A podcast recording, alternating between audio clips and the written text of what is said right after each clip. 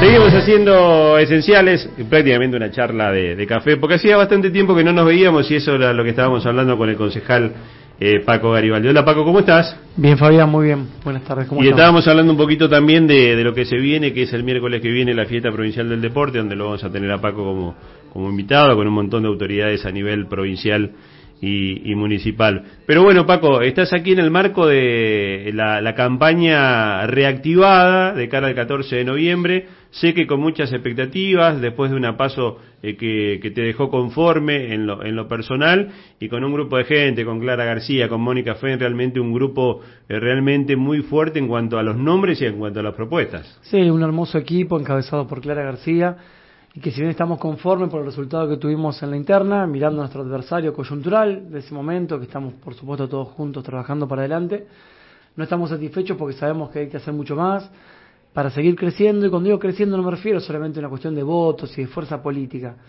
sino de creciendo en confianza con la gente, generar una propuesta que sea seria en el medio de tantas improvisaciones, desilusiones generadas por los gobernantes a la gente cuando hicieron sus promesas que no cumplieron en medio de todo eso queremos seguir marcando una diferencia de un camino de mucha honestidad, de mucha sinceridad, eh, no andar desesperado buscando un voto y por eso prometer cosas imposibles, sino al contrario, trabajar muy sólidamente con compromisos concretos. Paco, es inevitable hacer la referencia, y esto lo conversábamos en La Paso también, eh, se puede decir que el Frente Progresista de a poco se va recuperando de lo que fue el impacto de la, de la desaparición de Miguel. Me parece que ese, ese es un punto prácticamente de inflexión eh, un golpe muy duro para el Frente Progresista y, da la sensación de que se están recuperando, pero evidentemente que eh, por el peso político que Miguel tenía eh, se hace una cuesta arriba, ¿no? Sí, el fallecimiento de Miguel es un golpe para el Frente Progresista, para el socialismo, bueno, para, su esposa Clara García, para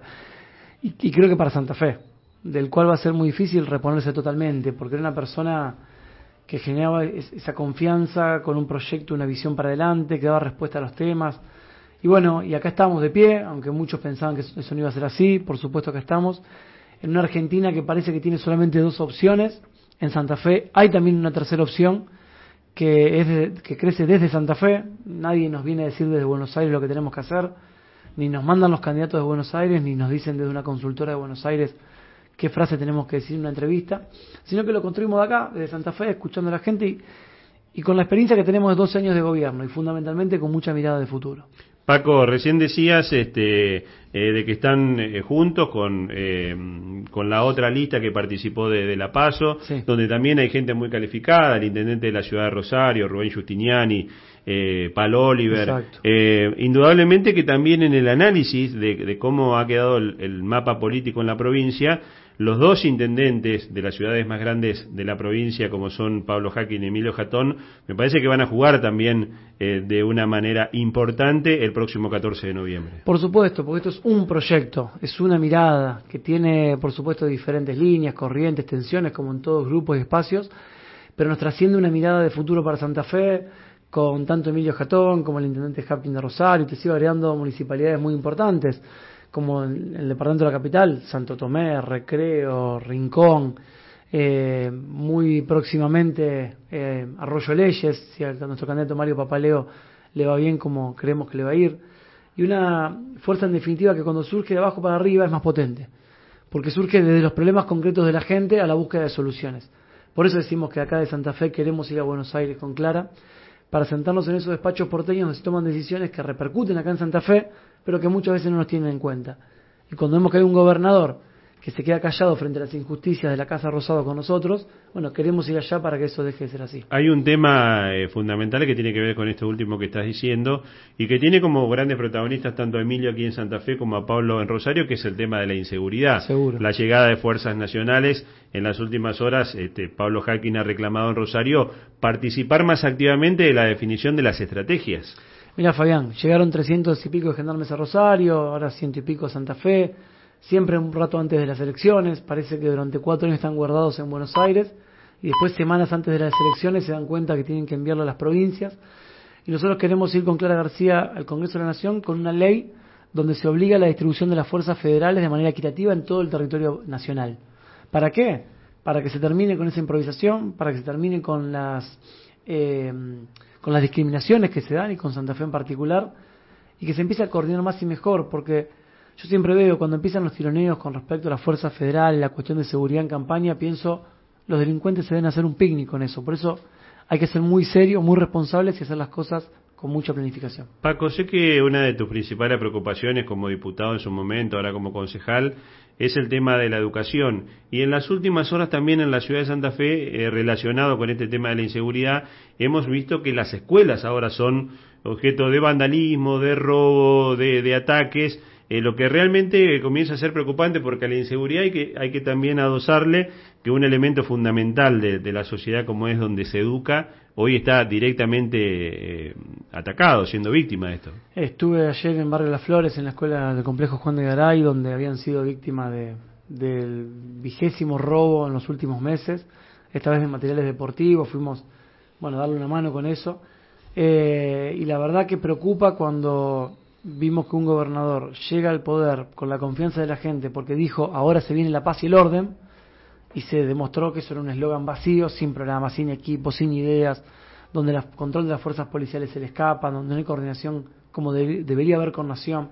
Bueno, yo creo que el tema de la seguridad o la inseguridad, así como también del desempleo, de la educación y del cuidado del ambiente, son cuatro temas que en ese orden digo, basta de joder. Y lo digo así, como un mensaje primero a la política, eh, con una autocrítica fuerte también de por medio, por supuesto, pero basta de improvisar, basta de decir una cosa y después no hacerla, ponerse de acuerdo y cumplirlo y el que no, que rinda cuentas. Paco, cuando se dieron a conocer hace pocos días los índices de pobreza, Santa Fe, el Gran Santa Fe, una de las ciudades este, con mayor índice, superando prácticamente el 50%.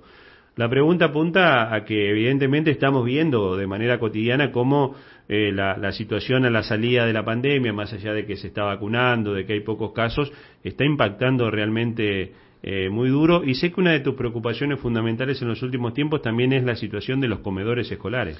Bueno, dos de cada tres niños eh, viven en situación de pobreza y encontró en las escuelas un lugar, además de la contención social, donde poder tener esa ración de comida nutritiva para desarrollarse bien, para poder desarrollar el intelecto, para no tener, una preocupación menos en su hogar. Con el inicio de la pandemia, los comedores escolares y copas de leche en las escuelas se interrumpieron un criterio que uno puede seguir acertado en el momento inicial de la pandemia. El problema es que hasta el día de hoy no han retornado. Entonces, cuando ya podemos volver a las canchas, cuando ya se habilitan los eventos, cuando ya se habilita prácticamente todo, que en las escuelas no vuelvan al comedor, me parece que habla nuevamente de una lentitud del gobierno provincial y de una improvisación en cuanto a las cosas que hacen, porque ¿qué es lo que fue lo que hicieron? Dejar librado que cada directivo entregue un bolsón de mercadería a las familias un bolsón de mercadería que no es nutritivo, un bolsón de mercaderías que es igual para la familia, no importa la cantidad de, estudiantes, un bolsón que no, que no reemplaza la ración nutricional, pero tampoco el encuentro en la escuela, se pierden muchos chicos en el camino también por este motivo, y los directivos lo hacen solos. No sabían hacer estas cosas, tuvieron que salir a buscar precios, tuvieron que salir a pagar muchas veces de su bolsillo, porque el gobierno no le enviaba las partidas.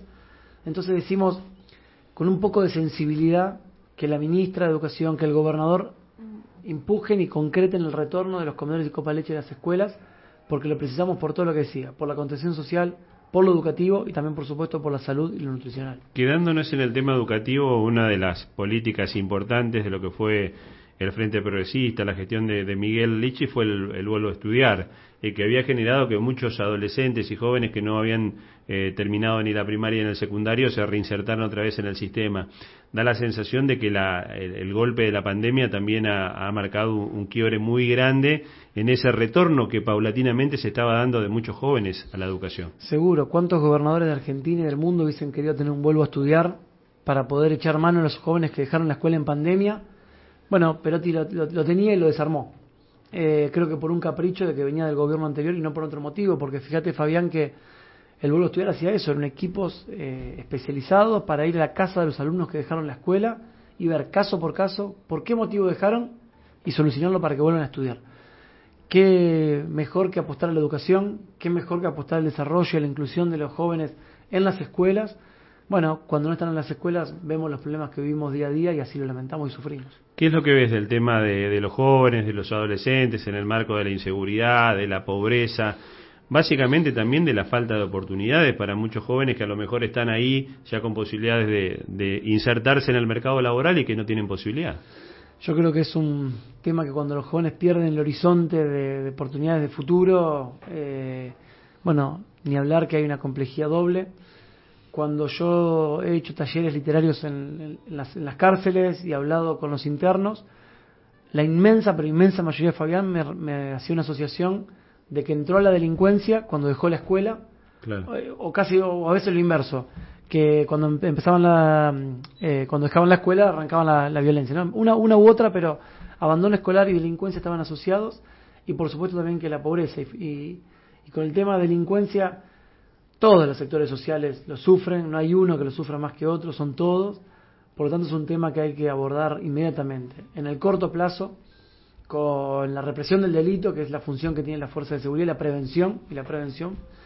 Y por supuesto también dando las oportunidades para que nadie tenga que recurrir a una cuestión de ese tipo y que nadie tenga que sufrir las víctimas las consecuencias que se sufren por esto. Paco, estamos en una radio deportiva, siempre está cerca de la actividad deportiva, de los clubes.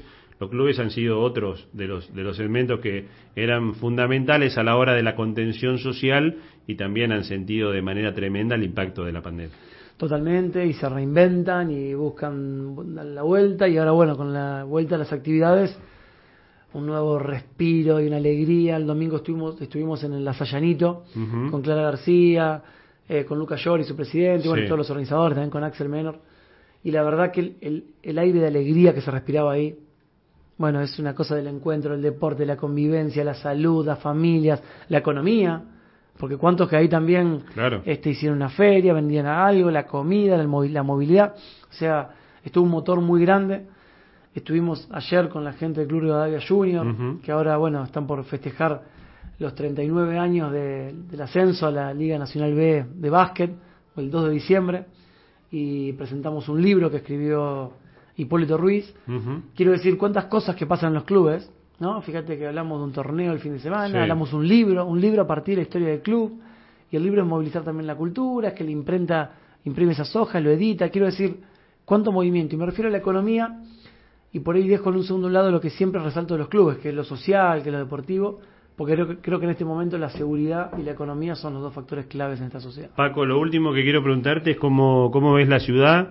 Estás en el equipo de Emilio Jatón, eh, acompañando su, gestión desde el Consejo Municipal. ¿Y cómo está Santa Fe? ¿Se puede sacar una conclusión? ¿Está también saliendo de esta inmovilidad en la que nos metió la cuarentena prolongada?